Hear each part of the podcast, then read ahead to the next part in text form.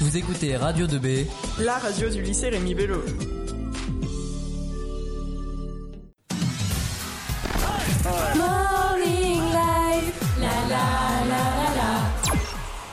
Vous êtes sur Radio 2B avec le morning et jusqu'à 9h. Je rappelle à nos auditeurs que vous pouvez regarder le morning en direct sur le site internet jeuneaucentre.fr et que vous pouvez interagir sur toutes les chroniques du membre du morning, des membres du morning, sur la page Facebook du Morning Live, sur Radio 2B. On va maintenant accueillir Margot Dumas pour sa chronique Le Tour du Monde avec Margot.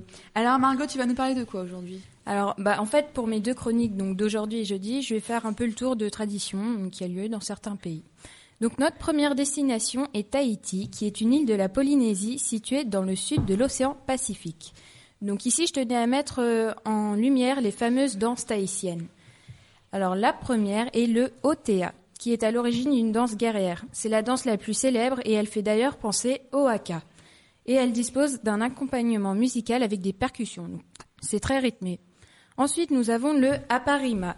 Ici, ce sont les mains des danseurs qui miment l'histoire comme un pantomime, et le tout est toujours accompagné de percussions, mais en plus, il y a du chant. Ensuite, pour le numéro 3, nous avons le ivino. Donc, durant cette danse, les danseurs et danseuses sont en cercle. Au centre, un homme lance une phrase à laquelle les autres répondent, et là, j'ai pas du tout le rythme. Iria Donc, voilà, vous inventez la petite chanson vous-même. Et pour la dernière, nous avons le paoa. C'est une danse inspirée des gestes effectués pour fabriquer du tapa. Donc le tapa est une étoffe. Accroupi en demi-cercle, un solis- un soliste lance le thème, puis le chœur enchaîne. Un couple se lève et fait une danse brève dans le cercle, accompagné de oui et de ah. Donc encore une fois, on invente le rythme. Donc euh, pour les défis qu'on doit faire vendredi, si vous n'avez pas d'idée, vous pouvez nous proposer de faire une de ces danses. Par contre, il va falloir euh, nous envoyer des costumes euh, au lycée, hein, parce Et, qu'on n'a euh, pas les petites donne pas de tenues mauvaises taillées. idées. Il faudrait trouver quelqu'un qui aurait du rythme aussi. Parce que... Ouais, ouais, Ça, c'est Voilà. pas gagné. On va trouver, on va trouver. Donc maintenant, deuxième escale, Bali. Bali, c'est une île de- d'Indonésie située entre l'île de Java et, du, et de Lombok, pardon, en Asie du Sud-Est.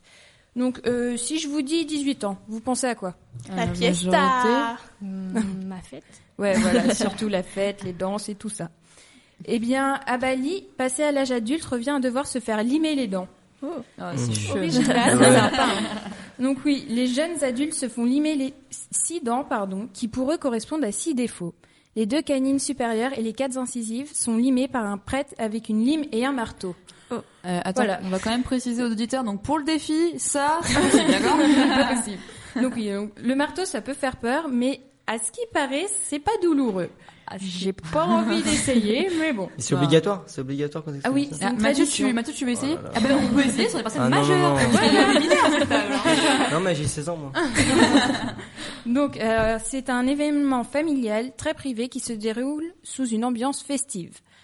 Ensuite, et pour terminer notre petit voyage, nous arrivons en Grèce. Donc, euh, si je vous parle de tradition de votre enfance, vous pouvez penser à quoi Moi, c'est la Noël. petite poupée là. La petite poupée. Mais on La met- petite souris Non, Oui. oui, la petite souris aussi. Voilà, la petite souris. Bon, maintenant, nous, on a, on a toutes nos nouvelles dents, donc on la voit plus.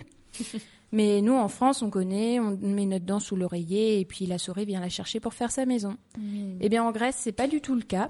Les enfants, eux, ils n'ont pas la souris parce qu'elle peut pas aller jusqu'en Grèce. Du coup, ils mettent leurs dents sur le toit. Et c'est sor- censé leur porter chance et la bonne santé pour leurs nouvelles dents.